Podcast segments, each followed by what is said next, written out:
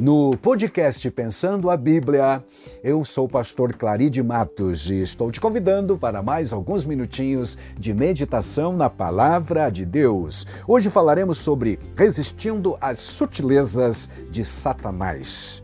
É um um dos episódios, o episódio final de uma série que falamos a respeito dos ataques contra a Igreja de Cristo, as sutilezas de Satanás nestes dias que antecedem a volta de Cristo.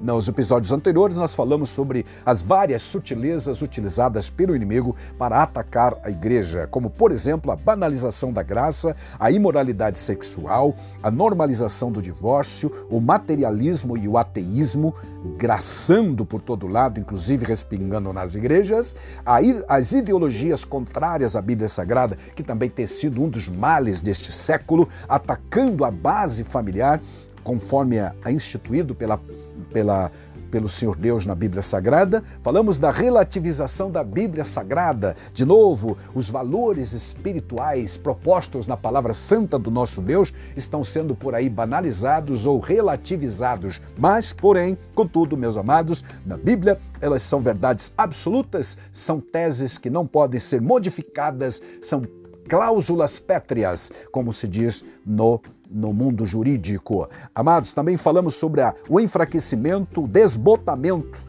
da identidade pentecostal, uma das sutilezas utilizadas pelo inimigo para atacar o movimento pentecostal que sempre foi vigoroso e útil para alcançar vidas espirituais, vidas, aliás, né, para a, o reino de Deus, alcançar o pecador e salvá-los e trazê-los para o momento, para uma comunhão efetiva e poderosa no Espírito Santo. O movimento pentecostal sempre acreditou na atualidade dos dons espirituais, efetivamente, também no batismo com o Espírito Santo e a evidência inicial de falar em línguas estranhas. Mas há sim um desbotamento, uma falta dessa identidade hoje em dia, quando vemos uma, um número grande de pessoas pente, ditas pentecostais saindo e voltando para algumas igrejas tradicionais, infelizmente fazendo o caminho de regresso, o que é lamentável, porque na verdade quem é verdadeiramente pentecostal, entendeu o que é o movimento pentecostal, deveria manter a sua identidade com Deus, glorificando a Deus,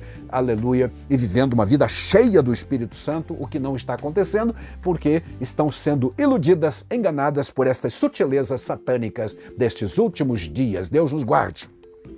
Aleluia.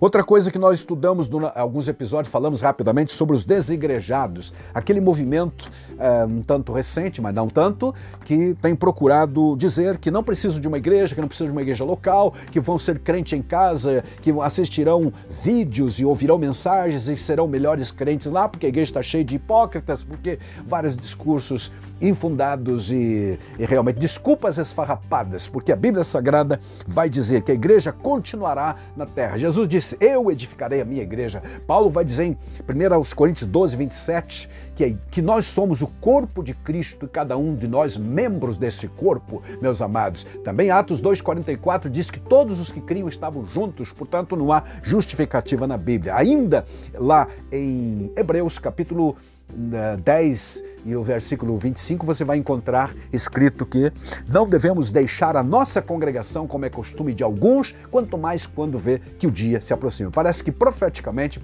o autor estava enxergando estes nossos dias das sutilezas do inimigo, em que muitas pessoas estão desanimando com as igrejas e estão ficando em casa. Não fique em casa se você é um deles. Venha para a comunhão dos santos. Não existe comunhão vertical é, virtual, apenas no sentido real, verdadeiro e físico. Falamos também sobre a prática da mordomia cristã, que é uma das sutilezas do inimigo, tem procurado distorcer o entendimento, de um lado exagerando, com pessoas explorando a credulidade popular e outros que realmente não entendem corretamente. Dentro dessa mordomia cristã, que quer dizer a administração dos bens que Deus fez chegar às nossas mãos, temos naturalmente a contribuição financeira para a manutenção da obra de Deus e o dízimo também. Falamos ainda sobre as mídias sociais, que pode ser uma grande ferramenta no reino de Deus para promoção e edificação do, do reino do Senhor na terra, mas pode ser uma ferramenta destruidora também de lares, de relacionamentos e de vidas. Que Deus nos ajude, portanto, a debelarmos toda e qualquer sutileza nessa área, porque o inimigo tem usado essas ferramentas poderosas do mundo virtual para desvirtuar a, a vida de muita gente. Sejamos, estejamos alertas. Num episódio recente falamos sobre a espiritualidade holística, que quer dizer a união num bojo só de todas as crenças e que não há barreira alguma e que não existe uma verdade só absoluta, mas que existem muitas verdades, cada um tem a sua e você traz a sua e eu levo a minha, nos unimos e vivemos em paz e está tudo bem. Porém, a Bíblia Sagrada diz que só existe uma verdade, um caminho e uma vida, e isto é Jesus Cristo. Ele é único e também único nome dado entre os homens pelo qual importa que sejamos salvos e ainda único mediador entre Deus e os homens. Portanto, essa sutileza chamada espiritualidade holística deve ser debelada do, do, nosso meio. Não serve. Nós precisamos ter a espiritualidade verdadeira, gerada, ensinada pela Bíblia Sagrada e é, incentivada, inspirada pelo Espírito Santo de Deus em nossa vida.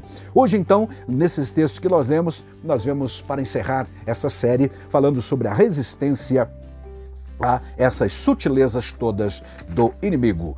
Eh, primeiro ponto a ser considerado, amados, é que para resistir a todas essas sutilezas de Satanás, nós precisamos estar comprometidos, primeiro, com uma vida centrada em Cristo Jesus. Nossa vida precisa ser cristocêntrica. Diferente de muitas coisas que se canta, que se prega hoje, uh, cujo, cujo teor de tais mensagens uh, não passa de um antropocentrismo, ou seja, tendo o homem como centro, um verdadeiro humanismo secular, uh, verdadeiramente aquele que quer vencer ou resistir às sutilezas do inimigo precisa estar comprometido com Cristo Jesus. Primeiro, é, tendo Cristo como seu Salvador, segundo, tendo Jesus como seu Senhor. Ele deve não apenas me salvar, mas também ser o Senhor, aquele que manda, comanda e dirige a minha vida na pessoa do Espírito Santo. Então, aleluia. Primeiro fator que nos torna capaz de resistir às sutilezas é ter um compromisso com a vida centrada em Cristo e não no homem. Segunda Segundo lugar, comprometimento com as Escrituras. Isto nos capacitará nos, a confrontar o erro, porque a Bíblia Sagrada é realmente a revelação de Deus para a humanidade. Jesus disse em João 5,39: são elas, as Escrituras, que de mim testificam, ou seja, a palavra de Deus é a revelação de Deus para a humanidade. Ela que gera fé no nosso coração e nos torna forte para resistir ao mundo e a todas as sutilezas, aos ataques eh, sutis do inimigo. Aleluia. A Bíblia Sagrada deve reger e gerar fé na nossa vida. Ah, em Romanos capítulo 10, 17 está escrito que a fé vem pelo ouvir e ouvir a palavra de Deus. Aleluia. Um terceiro fator necessário para que possamos resistir às sutilezas de Satanás é o fato de estarmos comprometidos com uma vida cheia do Espírito Santo. Aleluia.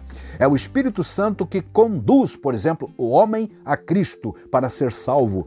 Então, enche-nos quando acreditamos aleluia, nele, ah, ou acreditamos em Deus, acreditamos em Cristo. Está escrito em Atos 1 e 8: Recebereis a virtude do Espírito Santo que há de descer sobre vós, e sereis minhas testemunhas. E a Bíblia Sagrada fala em vários lugares uh, para sermos, orienta e exorta para que o crente viva uma vida cheia do Espírito Santo. Não vos embriagueis com vinho, diz em Efésios 5,18, mas enchei-vos do Espírito Santo. Então, estar comprometido com uma vida cheia do Espírito Santo é o segredo de resistirmos a todas as artimanhas do inimigo. Há uma obra do Espírito Santo no interior do cristão que santifica, que separa, que capacita o crente a confrontar todos estes erros. Que Deus nos ajude. Ele leva-nos também a confessar erros quando cometidos, para que possamos ser vitoriosos.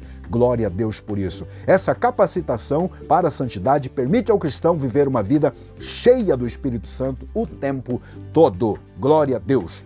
Ainda, amados, para encerrarmos, um quarto fator que nos tornará capaz de resistir às sutilezas do inimigo é estar comprometido numa comunidade local.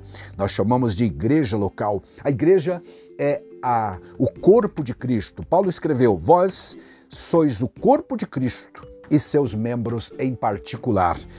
Então, em um tema que já foi abordado num episódio anterior sobre os desigrejados, mais uma vez aqui nós precisamos lembrar a igreja, a, proposta de Deus para a igreja na terra é que vivamos unidos, como dizem Atos 2:44. Todos os que criam, aleluia, estavam juntos, juntos e tinham tudo em comum, ou seja, o movimento dos desigrejados é uma inconsequência. Não existe base bíblica para isso. Portanto, Hebreus 10, 25 novamente nos fala ao coração, dizendo: Não deixemos de congregar-nos como é costume de alguns, quanto mais quanto vedes que aquele dia se aproxima. Aleluia. A igreja é lugar de vivermos unidos, é, ajudando e sendo ajudado, ministrando e sendo ministrado, louvando a Deus juntos como um corpo só. Glória a Deus. A Igreja de Cristo, a igreja local, na comunidade na qual você